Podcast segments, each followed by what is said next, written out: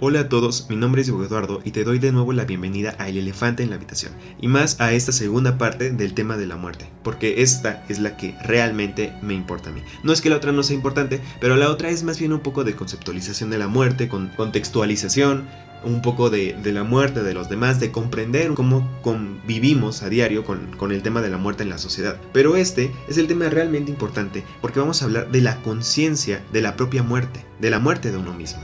Y esta para mí es muy importante porque vamos a hablar de que solamente cobra sentido la vida cuando te pones a pensar en la muerte, cuando te pones a pensar que esta pequeña experiencia que se llama vida no es eterna, no somos eternos, algún día vamos a morir, inevitablemente. Solamente cuando eres consciente de que te vas a morir y de que los que están a tu alrededor se van a morir, es que empiezan a surgir muchas preguntas como quién soy, hacia dónde voy, está bien lo que estoy haciendo, dejaré un legado una vez que me haya ido de este mundo, qué tan importantes son ciertas cosas en comparación de otras, realmente vale la pena que esté molesto por esto, surgen muchísimas cosas, pero únicamente las podemos ver cuando existe el angustiante concepto de la muerte, cuando vemos que nos vamos a morir y que no es que sea malo, simplemente es. Y al contrario, es más, incluso ya lo he mencionado anteriormente, en, un, en el libro de La hipótesis de la felicidad de Jonathan Haidt, él descubrió que muchas veces, al contrario de lo que se podría pensar, eh, algunos pacientes en estado terminal se daban cuenta de que únicamente cobraba sentido su vida cuando se dieron cuenta de que iban a perderla. Esto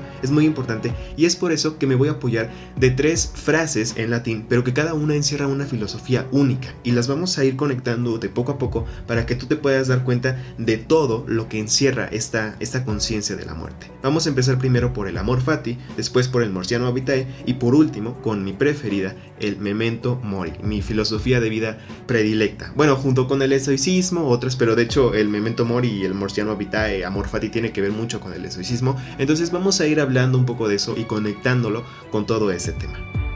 Vamos a empezar hablando del amor fati. ¿Y qué es el amor fati? El amor fati, como te dije anteriormente, eh, viene del latín y esto significa amor al destino. Hay algunos textos o alguna bibliografía que dice que esto lo utilizaban los estoicos muchísimo antes de Nietzsche, pero nosotros vamos a hablar en específico a lo que se refiere Nietzsche. Nietzsche, como puede ser que ya sepas, eh, fue un filósofo muy importante, uno de los tres amos o, amos o maestros de la sospecha junto con Karl Marx y Sigmund Freud, si no mal me parece. Y pero bueno, lo que importa aquí, si te interesa a ti la bibliografía de Nietzsche, es muy interesante, sobre todo el vitalismo, el nihilismo, que muchos dicen que no es lista que, bueno, no importa.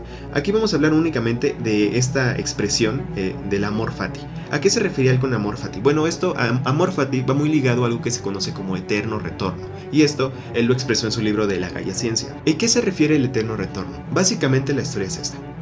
Quiero que hagamos un pequeño ejercicio de imaginación. Imagina que estás en tu cuarto, a solas, y de la nada se te aparece un demonio. Y ese demonio te dice, vamos, o sea, como que hace un trato, pero no te está preguntando, únicamente te está diciendo lo que va a hacer contigo. La condena que él te está dando es la siguiente. Él te dice, estás condenado por toda la eternidad a repetir la misma vida que has llevado hasta el momento. Una y otra vez una vez que termines esta y con conciencia, o bueno, con conciencia o tal vez no con conciencia, eso no importa mucho. Lo que importa es que la misma vida que has estado llevando en este preciso momento, hasta este preciso momento, una vez que te mueras, la vas a repetir y la vas a repetir una y otra y otra y otra y otra vez, pero sin cambiar absolutamente nada. Cada diálogo que has escuchado, cada cosa que has dicho, cada sabor que has tenido, cada dolor que has experimentado, absolutamente todo se va a quedar igual. No tienes posibilidad de cambiar absolutamente nada. Entonces, a lo que quiere llegar Nietzsche, o con esta parte del amor fati, del eterno, del eterno retorno, perdón, es esto. Si el demonio te dijera eso, ¿para ti sería una maldición o una bendición?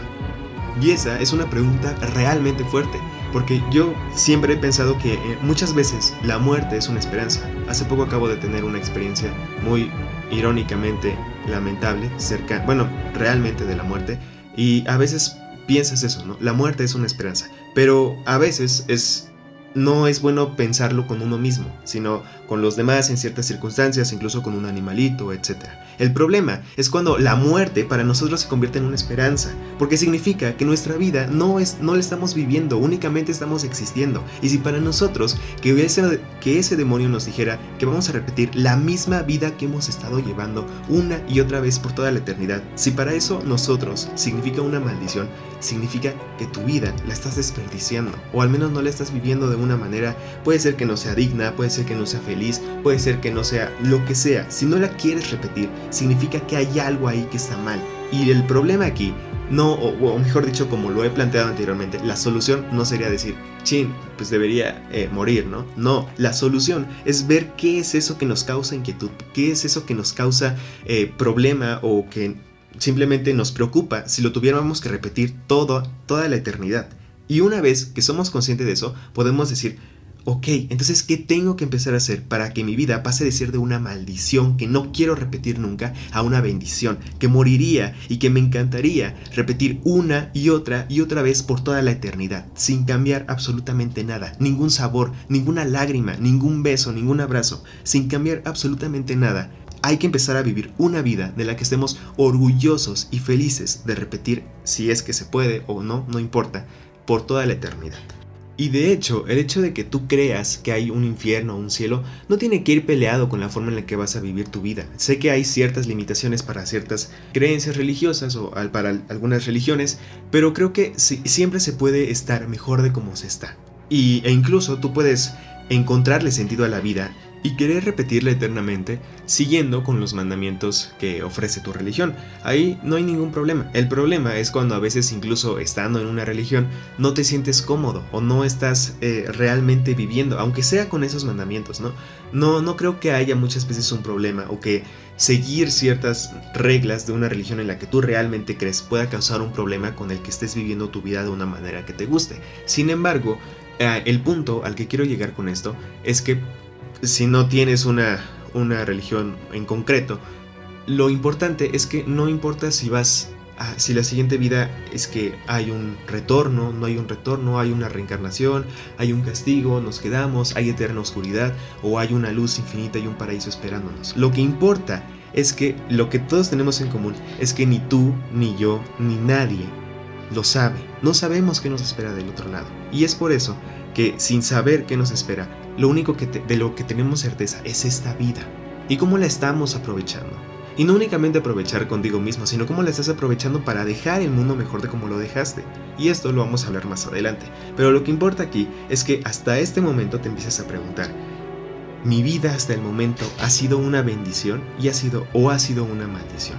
Y claro que hay circunstancias externas que tú no puedes controlar, pero gran parte bueno, ni siquiera gran parte. Realmente, tu interpretación de la vida depende únicamente de ti. Te has estado sintiendo una víctima de tus circunstancias, o has agarrado las circunstancias y te has forjado a partir de ellas. De eso es de lo que habla el, estoicismo, la filosofía que practico y que me gustaría compartirte, ¿no? Nosotros creemos que no, no importa tanto lo que pase, sino cómo reaccionas, porque no puedes controlar nada de lo que pasa a tu alrededor, no puedes controlar absolutamente nada. Lo único que puedes controlar es cómo reaccionas tú ante aquello que te pasa. Y esto es muy importante porque a cada rato tú estás decidiendo cómo reaccionar. A cada rato estás decidiendo, incluso a cada segundo estás decidiendo qué rumbo tomar con tu vida. Entonces, independientemente de lo que pase, tú vas a tomar una decisión. Y esa decisión nunca tiene que ser una decisión forzada o cerrada. Precisamente en lo que nos basamos es la libertad. Siempre tienes libertad de elegir. E incluso en el momento más difícil, cuando estás en contra la espada y la pared, en ese momento también tienes libertad de elegir. ¿Y elegir qué? Pues elegir una vida digna, o al menos un estado de mental que te ofrezca paz. Pero bueno, me estoy desviando un poco.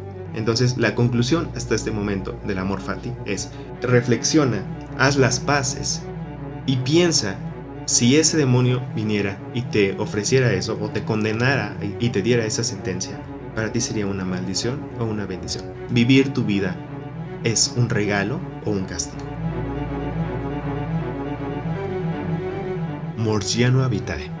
Esta es la segunda frase. Morgiano Vitae significa la muerte es la puerta de la vida.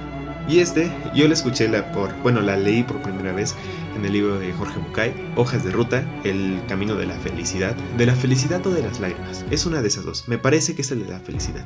Pero bueno, lo que importa es, es esto, ¿no? La muerte es la puerta de la vida. Aquí hay muchas interpretaciones, pero yo te quiero dar la personal. Y como ya te dije anteriormente, únicamente eh, cobra sentido la vida cuando piensas en la muerte. Y por ello quiero hacer otro pequeño ejercicio contigo. ¿Cuánto tiempo te queda disponible al día para hacer las cosas que realmente te gustan? Suponiendo que tienes 8 horas de sueño, sé que muchos no dormimos eso, dormimos menos, entonces ponle más o menos entre 6, 8 horas de sueño, incluso desde 4, ¿no? 4 o 8 horas de sueño, más eh, las horas de trabajo o las horas de estudio, ponle unas 6 o 7. A eso súmale 3 horas de comida, Ah, bueno, tres horas de que suponiendo que te gastes una hora, una hora y una hora, pero como repito, ese no es el caso para la mayoría de nosotros, suponiendo que seas un estudiante, comemos en mucho menos tiempo, pero bueno, más o menos es la idea, ¿no? Tres horas de redes sociales, dos horas de transporte, el tiempo que te toma ir al baño o que platicas con otras personas, ¿cuánto tiempo te queda? Haz la suma y te darás cuenta de que no te queda mucho tiempo. Es más, incluso ni siquiera salen las cuentas. A las 24 horas del día resale 8, 8, 3, 3, 2. No te va a quedar ni ninguna. Sin embargo, como repito, el caso tampoco es ese. Yo sé que muchas veces precisamente tienes tiempo que utilizas en las redes sociales y tienes tiempo que utilizas en otras actividades. A final de cuentas siempre sobra un poco de tiempo. Y con ese tiempo cada quien decide qué hacer. Lo que importa aquí es de ese tiempo que te queda, ¿realmente estás viviendo tu vida? ¿Realmente estás haciendo cosas que te gusten? Porque tiempo hay. O sea, tal vez no hay mucho, pero hay tiempo. Pero, ¿a qué le estás dedicando tu tiempo? ese tiempo que cada vez es menos. Tú no sabes cuánto tiempo te queda. Damos por sentado que vamos a despertar el día de mañana y el día de mañana y el día de mañana y hacemos planes para la siguiente semana, para el siguiente mes, para el siguiente año, cuando no sabemos si vamos a estar aquí el día de mañana. Ni siquiera sabes si vas a estar aquí en unas cuantas horas. ¿Cuántas veces, y lamento si te estoy recordando algo triste, pero cuántas veces hiciste plan con un familiar y te diste cuenta de que ese familiar sufrió un lamentable accidente? o de que ese familiar falleció de manera espontánea. Siempre hay una posibilidad, un asalto, un infarto, un accidente automovilístico, infinidad de casos. Y fueron espontáneos. Y, e hiciste planes, y esa persona tenía planes. El punto aquí no es que vivas con un miedo constante a que te puedes morir, pero que lo reconozcas constantemente como una posibilidad, porque únicamente el darte cuenta de que en cualquier momento puedes morir, de que no tienes nada por sentado y de que la vida es un regalo enorme que no estás valorando porque no eres consciente de que en cualquier momento se puede acabar. Únicamente cuando seas consciente de ese gran detalle, de que la vida es un regalo no es un derecho, no es una garantía, no es un derecho divino, porque por mucho que nos guste garantizarlo y legitimizarlo y ponerlo en las leyes, etc., eh, a nivel filosófico y a nivel sobre todo práctico, la vida no está dada. La vida ni siquiera es un derecho. Mucha, yo me acuerdo que también esto lo leí, no solamente en el libro de Conversaciones con Dios o en una canción, incluso en el de Hojas de Ruta de Jorge Bucay. La vida muchas veces es injusta, o sea, creemos que la vida es justa, pero no, tiene, no es así. Ve, la naturaleza. La naturaleza no distingue si ah, ¿es, es justo o es injusto que un león mate a un, a un ciervo para comérselo. Bueno, tal vez no un ciervo porque no son de la misma, eh, del mismo hábitat, del mismo ecosistema, pero a una gacela o a otro animal. ¿Es justo? No, no es justo. Sin embargo, así es. La vida es. Nosotros inventamos la justicia y esos términos, pero la vida simplemente es. Y como es, simplemente se va a acabar. Y ante eso, es que tienes que empezar a valorizar y a darle un real significado a tu vida. Porque aquí te va otra gran pregunta. ¿Sabes cuántas personas están muriendo en este momento? Yo no te quiero dar la cifra porque yo ni siquiera confío en la, cifra. Hay muchos que dicen cada vez que parpadeas mueren cuatro personas o cada minuto, cada esto, pero varía y sobre todo después de esta pandemia las cifras podrían estar equivocadas. Pero el punto es que en este preciso momento al menos una persona está muriendo en, alguna parte del mundo. Y, eso cuesta, y al menos es al menos una, y el siguiente minuto va a ser otra, y otra, y otra, y otra. O todo el tiempo está muriendo gente. Y, esto es, es triste porque no, no somos conscientes. Sí, ok, ya, ya valorizamos un poco con el memento mori de, de que esta vida, ¿no? Es, es importante. O sea, porque únicamente tenemos este tramo. Ya vimos que únicamente hay este tramo. Y, pero ahora es importante ver qué hay al final del tramo. Y es que al final del tramo, como te dije, no, no sabemos. Puede ser que tú esperes algo, que esperes reencarnación, etc. Pero ponte a pensar en un momento, ¿y si no? ¿Y si no hay nada? ¿Y si no hay nada que significa que hay solamente oscuridad? No hay nada más después. En ese momento, estás respirando, por lo menos me estás oyendo, has escuchado música, hay, alguna melodía que realmente te gusta y que realmente disfrutas de escuchar. Seguramente hay un sabor de helado que te encanta, o, una fruta, un, dulce, el arroz de tu mamá. Hay, quiero que lo visualices, por favor. Realmente te encanta probarlo, saborearlo. Es, riquísimo para ti, ¿no?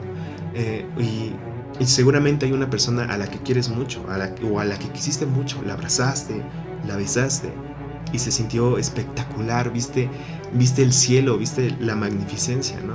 O, únicamente con abrazarla o con alguna experiencia sexual o ni siquiera tiene que ser con eso, ¿no?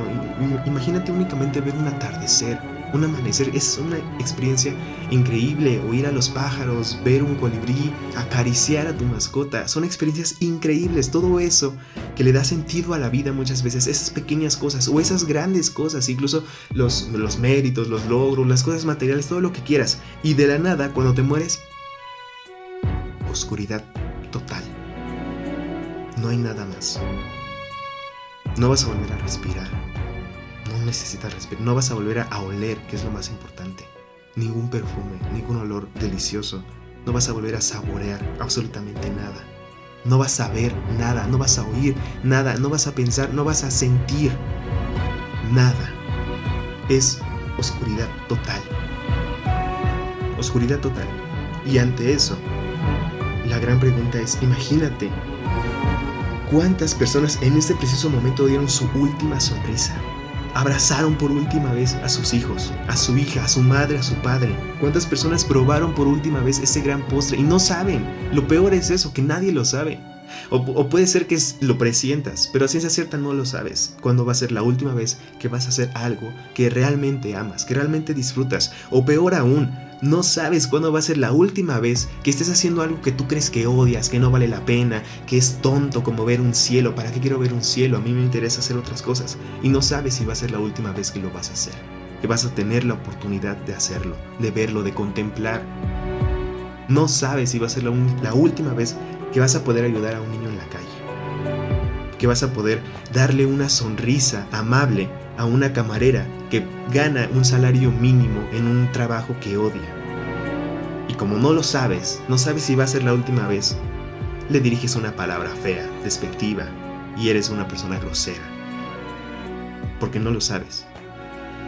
Y es por eso que para mí, Morciano Habita, la muerte es la puerta de la vida. Cuando te das cuenta de que detrás de esa puerta llamada muerte puede ser que sí haya un cielo, puede ser que haya un infierno, puede ser que haya una reencarnación, etc. Pero también puede ser que no haya absolutamente nada. Fin, oscuridad total, nada. Cuando te das cuenta de eso, es que la vida antes de esa puerta tiene un sentido totalmente diferente y cada cosa que haces, que haces la vas a disfrutar enormemente. Platicar con tu mamá, eh, contarle tus cosas, saludar al vecino, ver los pájaros, escuchar cualquier cosa, cobra un sentido muy, muy grande. Para mí es eso, porque hay que hacer valer la vida. ¿Y por qué hay que hacerla valer? Simple, bueno, no es la única razón, pero una de ellas es que hay que hacerla valer por todos los que ya no tienen la oportunidad de hacerla valer. Por todas esas personas que realmente querían vivir porque se arrepintieron y se dieron cuenta de que tenían que amar a su hija, a su madre, que tenían cosas por hacer, que podían ayudar a más gente y ya no se pudo. Perdieron la vida y dejaron sus sueños inconclusos, sus sentimientos inconclusos, que dejaron a gente herida. Por todas esas personas que ya no están aquí para realmente disfrutar de la vida y hacer de este un lugar mejor. Por todas esas personas y en memoria de todas esas personas es que tenemos la enorme obligación de hacer valer nuestras propias vidas. Y hasta aquí la segunda frase, Morciano Vitae. Y por fin llegamos a mi favorita, Memento Mori. Memento Mori. ¿Qué significa? Recuerda que morirás. Y hasta aquí vimos algo muy importante. Bueno, para mí es al menos importante esta parte, porque amor fati puede ser que sí, ¿no? Amor, al destino, amor al eterno retorno. Ok, sí, lo amo, me encanta mi vida, mi vida es sumamente divertida. Eh, Morgiano Habitae, sí, ok, también, porque estoy haciendo valer mi vida porque sí, estoy disfrutando mi vida por todas aquellas personas que ya no pueden, ¿no? Pero para mí el memento mori va muchísimo más allá. ¿Y por qué? Porque puede ser que tú estés siendo una persona muy feliz, pero realmente no. Y, por eso es que estás valorando tu vida gracias a la conciencia de la muerte, pero no estás aportando algo a los demás. En teoría. Porque puede ser que sí, y lo, más importante es eso, ¿no? Que incluso aunque tú creas que no estás aportando nada, sí estás aportando algo realmente, únicamente con el hecho de ser feliz. Pero bueno, vamos a explicar esto más adelante. Primero, para mí, esto es muy importante, únicamente para mí, quiero compartir, para mí, cuál es el propósito de la vida. ¿Cuál, para mí, qué es, para qué estoy vivo. Para mí, para mí, lo repito por milésima vez, estoy aquí y estoy vivo únicamente para dos cosas para ser feliz y para dejar el mundo mejor de como lo encontré. Y en ese orden. Eh, ¿Y por qué? ¿Por qué? O sea, puede sonar, ¿no? Muy egoísta. ¿Por qué si te interesa dejar el mundo mejor de como lo encontraste, te interesa primero ser feliz? Y aquí te va. Porque dejar el mundo mejor de como lo encontraste, o sea, y ser feliz son tareas sumamente difíciles. Eh, pero al menos, con que seas una persona feliz, ya estás dejando el mundo mejor de como lo encontraste. Perdóname la expresión.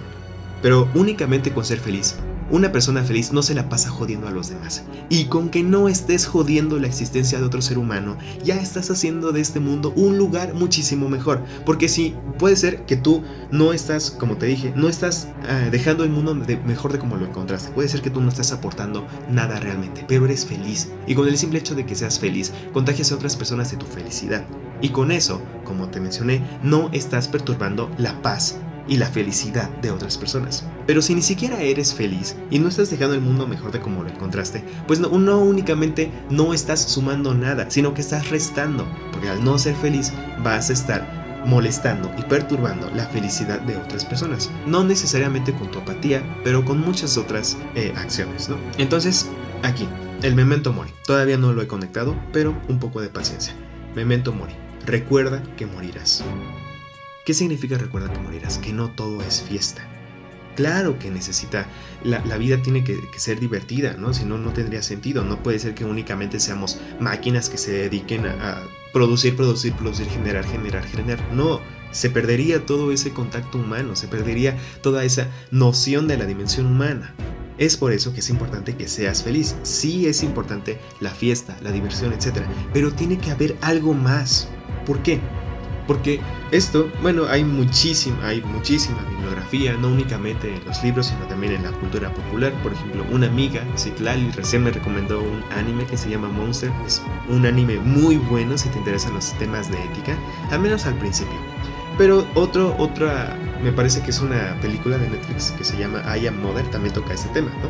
Sobre el valor de la vida. Este es un dilema en ética pues, muy importante, ¿no? Todas las vidas valen lo mismo si hubiera un dilema de salvar a un doctor o salvar a cinco asesinos, ¿es, correcto decir que la vida del doctor vale más que la de cinco asesinos? No. ¿Por qué no? ¿Por qué sí? Independientemente de tu respuesta, tienes que pensarla y razonarla. No podemos decir no únicamente por qué no, y no podemos decir sí nada más porque sí, tienes que razonarla realmente. Pero bueno, ¿a qué va esto? Lo que quiero llegar, y esto es una verdad dura de tragar, pero es una verdad, a final de cuentas, es esto que toda vida valga no significa que tú estás haciendo valer tu vida. Esa es la gran verdad. O sea, sí, todas las vidas valen. Pero aquí te va otra pregunta. Yo no te voy a dar la respuesta, porque no la tengo. Pero me gusta hacer la pregunta, ¿no? ¿Qué vale más? ¿La vida de un doctor, o tal vez no de un doctor, pero de una persona que se dedica a, a salvar vidas, ayudar a los demás, de una persona que sonríe, que ayuda, siempre busca la manera de ayudar y que está constantemente impactando la vida de los demás. ¿Qué vale más? ¿La vida de esa persona o la vida de una persona que está en su cuarto, es sana y únicamente se la pasa viendo series de televisión y comiendo chetos? Las dos son vidas a final de cuentas, pero una vale más que la otra. No, las dos valen lo mismo. ¿Y por qué valen lo mismo? Si uno se dedica a ayudar a los demás y a dejar este mundo mejor de como lo encontró, y el otro no está haciendo nada por el mundo. Y si tú dices lo contrario, ¿no? Sí, vale más la vida del doctor o vale más la vida del otro. Sí, pero ¿por qué? Si las dos son vidas. Yo no tengo la respuesta, pero me gusta que tú pienses en la tuya y que siempre razones y que intentes comprender el punto de vista contrario. Eso es lo que buscamos aquí, ¿no? Pero entonces, a lo que quiero ir es a ese punto, ¿no? Tenemos que hacer valer nuestra vida, porque nos vamos a morir. Y eso quiere decir que, para empezar, muchísimas cosas como te dije, vamos a enfocarlo en, en estas dos primeras, ¿no? ser feliz y dejar el mundo mejor de como lo encontraste. Si te murieras en este momento, si dejaras el mundo en ese momento, la primera pregunta es, ¿te irías feliz? ¿Te irías feliz con lo que, con lo que hiciste? ¿O no? ¿O hubiera arrepentimiento? ¿Y si hay arrepentimiento de qué? ¿Hay arrepentimiento de que estás en una carrera que no te gusta y no te atreviste a cumplir tus sueños por miedo? ¿O no le dijiste a tus papás por miedo? ¿O tenías sentimientos por una chica, por un chico y no lo dijiste por miedo? O tal vez querías regresar con tu expareja, ¿no? Y no lo hiciste también por miedo, por miedo al rechazo, o por el orgullo, que no es más que miedo al rechazo disfrazado. A final de cuentas, el gran descubrimiento es que todo arrepentimiento nace del miedo. Solamente hay dos emociones, amor y miedo. Amor, vida, miedo, muerte, ¿no? Eh, pero bueno, no, necesariamente también tiene que ver con cuestiones del autoboicoteo en psicología, de que un impulso que nos obliga a ir hacia adelante y uno que nos obliga a ir hacia atrás, eso, los mecanismos que la evolución ideó para que pudiéramos sobrevivir. Pero aquí el punto es que cómo lo estás equilibrando en tu vida. A final de cuentas, si no te estás yendo de esta vida feliz es porque sientes que tienes cosas por hacer. Y si sientes que tienes cosas por hacer y no las haces es porque tienes miedo. Pero aquí te puedo, aquí la gran pregunta es, ok, ese miedo que sientes en este momento por hacer esa cosa de la que tienes miedo, es mucho mayor al miedo que vas a sentir en tu lecho de muerte, incapaz de poder hacer nada más. Ah, es, mucho mayor a ese miedo de, saber que te vas a ir este, de este mundo sin haberlo hecho. De manera muy personal, te quiero compartir que yo no pensaba tanto en la muerte. Yo pensaba en la muerte unas tres veces a la semana. Y yo sé que para ti puede sonar mucho, pero para mí no, no lo era tanto. Creo que era el parámetro normal. Pero desde hace unos dos o tres meses, empecé a pensar en la muerte a diario. Mínimo, mínimo, unas de tres a cinco veces al día. Y eso es muy, para mí, cambió mi vida para bien. Para mí hizo mi vida muchísimo más feliz porque no tengo miedo de nada. El pensar que te vas a morir cambia tu perspectiva y te dices, te vas a morir, te vas a morir, te vas a morir. Y si te murieras en este momento, ¿te irías feliz? Y sobre todo, ¿estás feliz en este momento? El preguntarse que, el mejor dicho, el decirte a ti mismo que te vas a morir inevitablemente, para mí, no quiero decir que sea la mejor solución, mucho menos si tienes ansiedad, no lo recomiendo, pero al menos a mí me funcionó en el hecho de decir, el miedo que siento en este momento de hacer lo que quiero hacer, lo que realmente quiero hacer para disfrutar mi vida, no va, no va a ser mayor al miedo que sentiría en mi lecho de muerte si no lo hiciera. Por ejemplo, ah, tengo miedo de decirle a esta chica que me gusta, pero en mi lecho de muerte me arrepentiría de no haberlo hecho. Y si lo hago, en mi lecho de muerte, ¿qué va a pasar? Si me dice que no, no pasa nada. Una anécdota más en mi lecho de muerte. Al final de cuentas lo que importa es coleccionar anécdotas. Anécdotas de las que te sientas orgulloso antes de irte.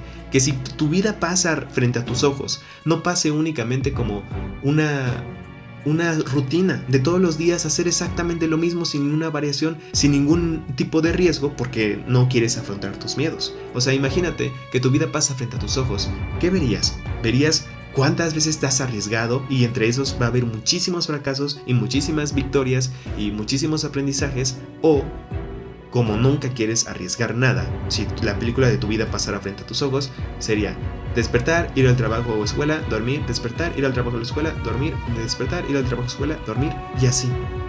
O sea, sería una película realmente corta y aburrida. Y a mí no me gustaría en mi lecho de muerte ver ese tipo de película. Es por eso que a mí me gusta arriesgarme. Porque al final de cuentas, ¿qué pasaría? O sea, siempre pregunto, ¿qué es lo peor que puede pasar? Si no, si lo peor que puede pasar no es la muerte, entonces no creo que sea tan significativo. Como te dije, únicamente si te das cuenta de que te puedes morir en cualquier momento, es que vas a empezar a valorar muchas cosas. Estás en un grupo de amigos en el que te están ignorando y estás ahí porque tienes miedo a estar solo. Y si te mueres en este momento, aquí una pequeña pausa, porque no soy más feliz que nunca, únicamente desde que empecé a pensar en la muerte tres veces al día, mínimo, sino que también soy más feliz desde que incluí en mi vocabulario ridículo y miserable. Son dos palabras, de hecho son tres, pero no me acuerdo de la otra, ridículo, miserable y patético, ya me acordé.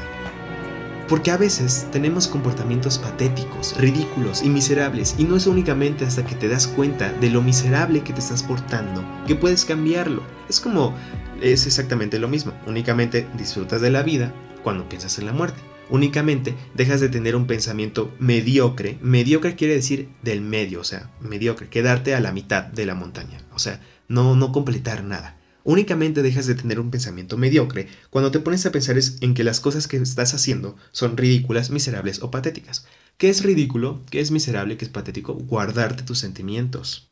Eso es patético, eso es miserable. Imagina que te murieras hoy. Sería triste, lamentable. se daría lástima. Y lo peor que puedes sentir por otro ser humano es lástima. ¿Qué, sentirías si no te atreves a, cumplir tus sueños? Y esto con ciertas restricciones. Como siempre hablamos aquí en el elefante en la habitación, hay ciertas restricciones socioeconómicas y que tenemos que tener conciencia social y, conciencia de clase de que no todo el mundo puede hacer todo lo que quiere, pero también vamos a avanzar hacia allá. El punto es que si tú no sufres de alguna de estas circunstancias y, únicamente te estás dedicando a convertirte en una víctima, en, en autoproclamarte una víctima de la vida, que pobrecita víctima, no puede hacer nada, está indefensa, realmente no puede hacer absolutamente nada. Cuando tú sabes que sí lo puedes hacer, ese es un comportamiento, perdóname, pero patético, ridículo y miserable. Y hasta que no te des cuenta de esos comportamientos que estás teniendo, vas a decir, ¿sabes qué? No estoy para aguantar esto, me voy a morir. Y si me voy a morir, no quiero pasar ni siquiera 5 minutos de mi vida detrás de un círculo de amigos que no me valoran. No quiero pasar ni 5 minutos de mi vida eh, con una chica que ya me dijo que no. No voy a estar insistiendo. No quiere decir que ella esté mal. Simplemente no somos el uno para el otro y tengo que seguir adelante, ¿no? O sea, va a haber más personas, no es la única persona. Eh, no voy a pasar ni cinco minutos de mi tiempo escuchando esta discusión que no me está trayendo nada. No voy a gastar cinco minutos de mi tiempo, no voy a gastar. Eso es lo más importante. El, el, empezar a juntar los tres. Ya vimos que de esas 24 horas al día no tienes tantas. Y todavía de esas tantas vas a gastar tiempo en cosas innecesarias. ¿Qué son cosas innecesarias? Enojarte por una tontería. Si tú te enojas, eh, realmente estar enojado o enojada con tu... No sé, es un ejemplo muy tonto que se me acaba de ocurrir, ¿no? Pero imagina que realmente te enojas y comienzas un pleito muy grande porque tu pareja no eh, bajó la tapa del inodoro y empieza un pleito muy grande. Si te murieras en este momento, ¿crees que hubiera valido la pena pelear? En vez de decir, oye, pasó esto, este, estoy molesta, pero pues no importa, ¿no? Corrígelo. Si no lo corriges o no te importa mucho mi, vida, y no únicamente en el aspecto de la taza del inodoro, sino en muchísimas otras cosas de las que ya te deberías haber dado cuenta, pues sí, te vas hacia otro lado donde te traten mejor y realmente te valoren, ¿no? Pero si es un problema pequeño como ese, no vale la pena que te enojes tanto, ni que desperdicies tanta energía en algo así. Muchas veces no vale la pena que te enojes por mucho tiempo con tu mamá, con tu abuelita, con tus seres queridos, con tu pareja, con tus amigos. Porque si te fueras en este momento, dirías, ok, la razón por la que me enojé está justificada. O no, eso es lo importante. Valora y abraza por todas las personas que ya no pueden abrazar, por todas las personas que ya no pueden besar. Discúlpate y perdona por todas las personas que ya no pudieron ni disculparse ni pedir perdón. Bueno, es lo mismo, mejor dicho, no pudieron ni disculparse ni perdonar. Valora esas pequeñas cosas que tú sí puedes hacer. Y la segunda parte, o bueno, otra, otra pregunta es, si te fueras en este momento, ¿cómo te recordaría? O, sea, sí, ya, ya hablamos de, de ser feliz, ¿no? ¡Wow! Increíble. Ser feliz, valorar, este, no, no soportar comportamientos de segunda clase. Y esto es muy importante. Independientemente de que te guste o no pensar en la muerte, nunca soportes comportamientos de segunda clase. De nadie. Ni siquiera de ti. O sea, valora y busca videos si no, si no tienes las herramientas de cómo construir una autoestima sana. No, una, no ser una persona ególatra ni narcisista, ni mucho menos. Realmente tener una buena autoestima. Pero bueno, continuando con la pregunta. Eh, si te fueras en este momento, ¿cómo te recordarían? Ajá, ok, una persona feliz. Pero ¿y? ¿Pasarías a la historia? ¿Trascenderías? ¿Hiciste algo por la humanidad? Y esto no quiere decir que tienes necesariamente que ganarte el premio Nobel o que ser la, la mejor persona del mundo, la Madre Teresa de Calcuta, no, para nada. Pero que todos los días sientas que estás aquí por algo más, sí, que estás siendo feliz, wow, increíble, ¿no? Ya, si eres feliz, felicidades realmente, o sea, no lo digo así, felicidades, si eres feliz, realmente te felicito, porque ser feliz es una tarea muy, muy difícil, de la que vamos a hablar en un siguiente episodio. Pero fuera de ello, a pesar de que es muy difícil, y te felicito por haberlo alcanzado, para mí es importante que todos los días, o tal vez no todos los días, pero al menos cada dos, tres días, entre más días lo puedas sentir, será mejor. ¿Y qué tienes que sentir? El hecho de que tu existencia está ayudando a la humanidad, de que estás sumando en este planeta, de que no estás restando. ¿Y cómo vas a saber que estás sumando y que no estás restando? Ah, pues muy fácil. Para empezar, en tu familia, ¿les haces la vida más fácil o se las haces más difícil? ¿Eres una persona problemática o no? Después síguete en la escuela. O sea, ¿estás aportando algo en tu escuela, en tu trabajo? ¿O solamente estás ahí, no? Ok, ganando mi sueldo, trabajo, cumplo con lo que me toca, ni un poco más. No quiere decir que seas una. o que te dejes explotar tan fácilmente por la industria o por tu trabajo, pero estás haciendo algo más, y no necesariamente en el trabajo, sino fuera de él. Pregúntate. Muchas veces y esto es una, una frase, una verdad muy dura que, que, a mí me impactó, ¿no? Que, porque muchas veces yo como estudiante escucho a algunos, a algunos amigos, pero casi no, más compañeros, Y mis compañeros algunas veces dicen, no, es que este maestro no enseña nada, es un pésimo maestro, no sabe enseñar, no tiene conocimiento, etcétera, bla, bla, bla. Diferentes cosas, ¿no? Y, es, y son maestros que realmente se, se, esmeran, tal vez no, no son perfectos, ni tienen eh, el mayor conocimiento en, ese, pero saben. Y se, y se esfuerzan mucho por intentar transmitirnos ese conocimiento. Y yo lo digo porque mi mamá es maestra y muchas veces me quedo pensando, ¿no? Y digo, ok, Solamente tienes una autoridad moral, ética, de decir que un maestro es pésimo si tú eres el mejor alumno. Y vamos a encontrar que no, que no son los mejores alumnos. Y no porque sean tontos, sino porque no entran a clases, porque les vale, porque ignoran al maestro en plena clase. Entonces digo, ¿con qué autoridad moral, con qué ética puedes decirle a un maestro que no enseña, que no sabe, que esto, cuando tú no eres un alumno ejemplar? Si exiges un maestro ejemplar, es porque tú eres un alumno ejemplar y vamos a encontrar que muchas veces no lo somos. Y esto lo puedes aplicar a tu familia. ¿Quieres el mejor padre del mundo? ¿Quieres a la mejor madre del mundo? Ah, ok, perfecto. ¿Y tú? ¿Eres el mejor hijo del mundo? ¿Eres la mejor hija del mundo? Si sí lo eres, lamento mucho tu situación. Pero lamentablemente nos vamos a encontrar con muchos casos donde el hijo exige demasiado cuando el hijo no da tanto.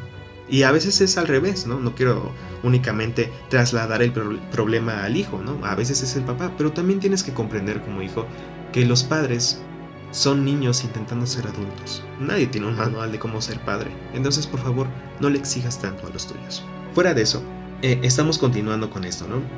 ¿Cómo te recordarán? ¿Estás haciendo algo? Y no quiere decir que, que como te dije, que tengas que hacer la gran cosa, pero haz algo por favor. Haz algo, intenta crear conciencia. No puedes crear conciencia. Ah, ok, intenta alegrarle el día a los demás. No puedes alegrarle el día a los demás ni crear conciencia. Ok, inventa algo. No puedes inventar algo. Sonríele a las personas. Cuando, cuando vayas a, a, pedir comida rápida, cuando vayas a una cafetería, por favor, siempre di, ¿me puedes dar esto, por favor? Ok, muchas gracias. Hasta luego, que tenga un excelente día. Sé una persona amable. A veces a mí me critican porque me dicen que soy demasiado amable, pero yo siempre les contesto. En este sistema donde se está automatizando tanto las relaciones humanas únicamente al hecho de ser un consumidor y un comprador y ni siquiera dos humanos, creo yo que no existe algo como un demasiado amable. Al contrario, lo máximo de amable que puede ser es lo mínimo hoy en día. Porque la gente está muy realmente encerrados en nuestras burbujas individuales y que nada más pedimos, damos, pedimos, recibimos, pedimos, recibimos, compramos, recibimos y no nos quedamos ni siquiera pensando que la otra persona es un ser humano de verdad y tiene su propia historia y que el hecho de decirle un buenas tardes, que tenga un excelente día, etc., puede cambiar, aunque sea por un momento, por un segundo, es su actitud, su sonrisa, su tez. Y hay que realmente quedarnos, sentarnos y reflexionar sobre eso. ¿Estás, por lo menos estás siendo amable? Si la respuesta es no, ya te di por dónde empezar. Volviendo a lo mismo. Mm, ok. Bueno, vamos a saltarnos un poco para llegar a la parte a la que quería llegar de la conciencia social. Porque esto a veces he pensado muchas veces que la religión es un lujo. Es un lujo para la clase eh, media, ¿no? Por lo menos para la clase media. y un consuelo para la clase baja. Pero eso no es una opinión definitiva, es un, parte de una opinión muchísimo más larga de la que probablemente también hablemos aquí. Sin embargo, a veces también puedes, se puede pensar que esta filosofía también es un lujo, ¿no? Ah, sí, claro, piensa en la muerte y disfruta de tu vida cuando eres una persona de clase media para arriba, ¿no? Una persona que está en la clase baja no tiene tiempo para pensar en disfrutar la vida por medio de la muerte y todas estas jaladas filosóficas que tú estás planteando, porque esa persona tiene que comer. Y comer significa que tal vez nada más te importa ganar el salario y nada más te importa existir. Ya ni siquiera te importa vivir tu vida, disfrutarla. No, únicamente te interesa comer y satisfacer tus necesidades básicas. Y a quien me diga esto, les digo de todo corazón que tiene la razón. Realmente tiene la razón. Y si llegas a esa conclusión, te felicito mucho. Y te agradezco por estar aquí, porque eres una mente muy valiosa que puede llegar a esa, a esa conclusión, ¿no? Eh, pero entonces, ¿qué pasa?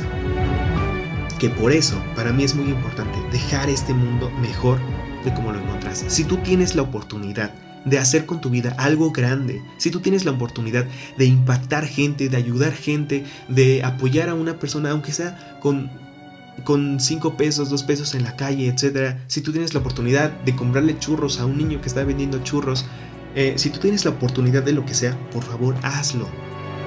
Cada vez que tengas la oportunidad de dejar este mundo mejor de como lo encontraste, es, es la obligación moral y ética de los que sí podemos dejar este mundo mejor de como lo encontramos para los que no pueden, para los que no pueden ni siquiera vivir su vida, para los que no pueden ni siquiera ser felices, disfrutar, por eso es que es importante dejar este mundo mejor de como lo encontramos, ayudar. No solamente somos nosotros, no únicamente eres tú y tu vida. Tu vida también significa la cantidad de, que, de vidas que puedes impactar. No únicamente de manera material, sino de manera emocional, verbal, con palabras, con emociones, con señas incluso. Cada, como lo mencioné anteriormente, tienes un poder ilimitado y en cada momento, cada segundo, tú estás decidiendo qué hacer con él. Tú puedes decidir si gastar 20 minutos, y ni siquiera son 20 minutos, son horas y horas que desperdicias a día, día tras día en Netflix. Viendo series, viendo películas. Nadie dice que no veas una película, pero que veas una tras otra, tras otra, tras otra, tras otra. Es realmente tiempo que le estás quitando a otra cosa. ¿Y a qué otra cosa se le estás quitando? Ah, pues bueno, podrías hacer sándwiches y repartirlos y darlos a, a, niños de la calle. O podrías recoger basura. O podrías empezar un proyecto que te guste y que inspire a los demás. O sea, el punto aquí, ¿qué estás haciendo con tu vida? ¿Realmente crees que, que es bueno? No únicamente eso, o sea, desperdiciar tu vida ¿Y en qué, en qué cosas se puede desperdiciar la vida? Ah, pues en muchísimas. No únicamente en ver series de Netflix 5 horas al día. También se puede desperdiciar la vida estando detrás de una persona que no te valora, que no te quiere. O, también se puede desperdiciar la vida, como te dije, enojándose por cosas tontas. O, se puede desperdiciar la vida teniendo miedo de expresar tus sentimientos. No sé, hay muchísimas formas de desperdiciar la vida. Pero cada vez que estás desperdiciando tu vida, estás perdiendo la oportunidad de ayudar, no, no únicamente de ser feliz, porque puede ser que lo estás desperdiciando tu vida, pero en ese momento crees que eres feliz, porque te da satisfacción instantánea, ¿no? Ah, ok, estar en la zona del mejor amigo, pues me genera satisfacción instantánea, ¿no? No a futuro ni a largo plazo, pero al menos en este momento sí. Ah, ok, es, eh, ver una serie de Netflix durante 5 horas seguidas me genera satisfacción instantánea. No me genera felicidad, pero al menos en este momento me ayuda a, a dejar de pensar en mis problemas, en lugar de resolverlos, ¿no? Entonces, el punto aquí es que, por favor, valora a qué le estás dando tu tiempo y qué estás haciendo con ese gran potencial que tienes. No únicamente ese potencial de, impactar en tu propia vida, sino de impactar en la vida de los demás. Por favor, valóralo. Memento mori. Recuerda que te vas a morir. ¿Qué estás haciendo con tu vida en lo que llegue a tu hora final? Por favor, recuérdalo. Y bueno, básicamente ya hemos llegado al final. Ya repasamos el amor fati, ama el eterno retorno. Ya pasamos también por el murciano habitae, realmente reflexiona sobre qué hay detrás de esa puerta y, qué pasaría si no hay nada. Y también por el memento mori. Eh, únicamente si recuerdas en cada momento que te vas a morir, es que le puedes dar un significado total a cada cosa que estés haciendo. Y aquí vamos a mezclar un tema un poco que puede ser que no tenga nada que ver, pero para mí sí tiene mucho que ver, ¿no? Tan solo porque habla de la muerte en sí. Un poco de la dialéctica hegeliana. Eh, Hegel fue un filósofo, para los que no lo conocen, un filósofo muy importante que fue muy conocido porque él, su proyecto básicamente era yo voy a hacer la filosofía final. Ya después de que yo haga filosofía, nadie más va a tener que hacer filosofía y por eso es un autor muy complicado de entender, de leer. Este, en él, bueno, Marx se apoyó en él y bueno, lo criticó también a veces. O sea, y para quien haya leído también a Marx, pues verán que son textos sumamente complicados de leer, ¿no? O sea, yo, yo ni siquiera leyéndolos cinco veces creo que podría captar todo, tal vez ni siquiera la mitad del mensaje. Pero bueno, vamos a hablar un poco eh, respecto a la dialéctica del amo y del esclavo. Eh, tiene que ver un poco con la síntesis, la bueno, no con la tesis, la antítesis y la síntesis, bla, bla, bla, diferentes cosas de las que no quiero saturarte ahorita, que mucho menos porque es la parte final. Pero básicamente eh, él habla en esta, en esta parte del amo y del esclavo, que la mente humana necesita el reconocimiento, y para eso necesitas someter a otra mente humana. O sea, a ti te importa que te reconozcan, que reconozcan tus ideas, que reconozcan lo bonita que eres, que reconozcan, etc. Y para ello necesitas someter a la otra, a la otra mente humana, ¿no? pero no la puedes matar, porque si la matas, ¿quién te va a reconocer? Y bajo esta lógica existe el amo y el esclavo. El amo no puede existir sin el esclavo y el esclavo no puede existir sin el amo. ¿Quién es el amo? El amo es una persona que no le tiene miedo a la muerte y valora más su libertad que su vida. Y por eso es el amo.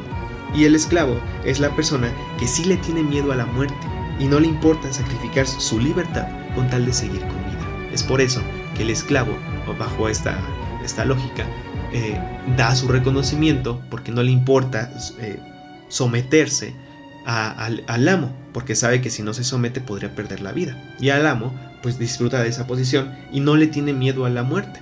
O sea, él, realmente valora su libertad y él quiere ser reconocido en su, en su idea, ¿no?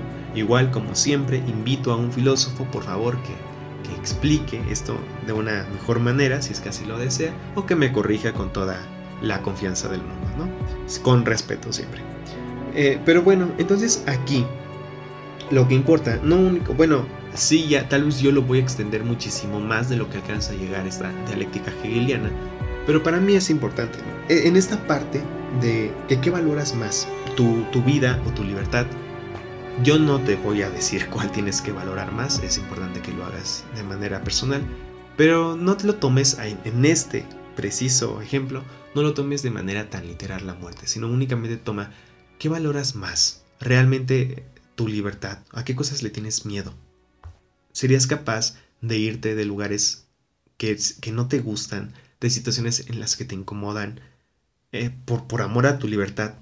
O por miedo a morir, por miedo a ser rechazado, por miedo, por miedo, por miedo, diferentes miedos, ¿no? Entonces, lo más importante respecto a toda esta parte de la muerte es, ¿preferirías morir como un amo o vivir toda tu vida como un esclavo?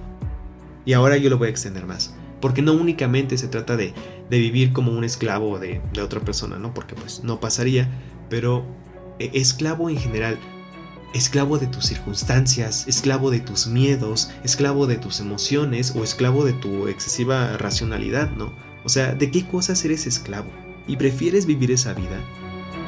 Yo creo que no no es una vida deseable ni digna para nadie, ser esclavo de lo que te pasa, porque si eres esclavo de lo que te pasa, pues ¿dónde queda tu, papel en esta, en, esta, en esta vida, en este universo? No puedes hacer nada, pobrecito, pobrecita, es víctima de las pobres circunstancias que le suceden. No, no, las cosas se te dan, no importa si son buenas o malas, eso ya es, ya es cosa personal de cada uno, tú decides cómo verlo, ¿no? Si todo lo ves como una tragedia no vas a poder hacer nada. Si todo lo ves como una oportunidad, a cada momento tienes precisamente la oportunidad de cambiar el rumbo de tu vida y de impactar en la vida de los demás. Entonces, morir como un amo, pero ¿qué significaría morir como un amo? Morir como un amo para mí significa que tomas lo mejor de esta vida sin miedo. Y no quiere decir que esto, para nada, que pases por encima de los demás.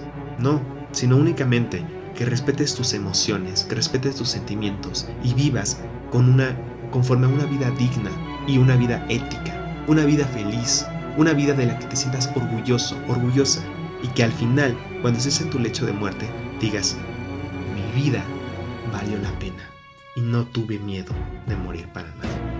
Y con esto no, no me refiero literalmente a un miedo a morir, sino que realmente tomaste lo mejor de la vida sin miedo, porque comprendes que el mayor miedo es irte de esta vida sin tomar lo que quieres de ella. Y bueno amigos, ahora sí, finalizamos este capítulo. Espero que te haya gustado. A mí me encantó grabarlo. Es una de las grandes ideas que siempre he tenido. Bueno, uno de los grandes temas que siempre he querido compartir. Y claro que lo intento compartir siempre que puedo con mis amigos. Pero pues no es lo mismo aquí que me puedo eh, extender todo lo que yo quiero, ¿no? Eh, espero no haberlo hecho tan tedioso. Realmente me gustaría que me pudieras dejar tus comentarios, como siempre, ya sabes. Está en Instagram, el elefante en la habitación, todo seguido. Están algunos videos subidos en la página. Te agradecería mucho cualquier tipo de comentario, incluso los no tan positivos. En fin, yo me divertí mucho, estoy muy apasionado de grabar este, este capítulo contigo, eh, de, de comunicártelo, pues. Y bueno, sin más que decir, espero el siguiente capítulo va a ser sobre el Día del Padre. Feliz Día del Padre, hablando de paternidad y de paternidad responsable. Vamos a hablar también un poco de temas psicológicos, un poco de Eric Fromm y de su concepción del amor paternal. Pero bueno, sin más que decir, te agradezco muchísimo como siempre por estar aquí, por acompañarme. Yo soy Diego Dardo y esto fue El Elefante en la Habitación. Muchísimas gracias de verdad y que tengas un excelente día. Gracias y valora mucho tu vida. Muchas gracias y hasta pronto.